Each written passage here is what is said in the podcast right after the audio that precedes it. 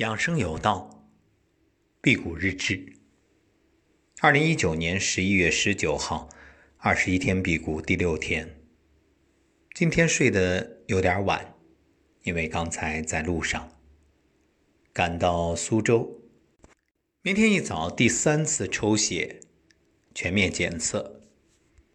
今天的感觉很平常，和前几天没有什么区别。中午，朋友们一起聚餐，看着大家大快朵颐，不为所动。虽然看上去依然很有胃口，但是心没有动。很多朋友辟谷就怕看别人吃东西，甚至连味儿都不能闻，想都不敢想。包括图片看到了都垂涎三尺，腹中咕噜噜的叫。这个很正常，不过要想破掉这些欲望，你就得慢慢的尝试着，在真正能够适应辟谷之后，去看、去参与，甚至亲自下厨给家人做饭。这样你会发现，当最终对这些已波澜不惊、无动于衷的时候。说明辟谷有小成。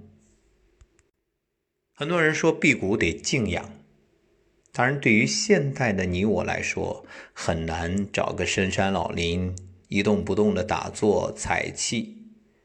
我们毕竟还要每天如常的工作，也不可能像动物一样直接不吃不喝往那儿一睡冬眠。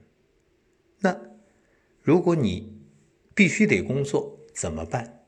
我给各位分享一下我个人的感受啊。其实，辟谷以来，我主持了一场活动，而且是激情的，好的气偏多一点。那除此以外，其他的时间我基本上不说话，当然录节目除外。今天呢，又给一些伙伴有沙龙分享，也算是说的比较多。但是，各位，转念，当你的念一转，没问题，根本不是事儿。其实，就像失眠最大的杀手是焦虑，而非失眠本身一样。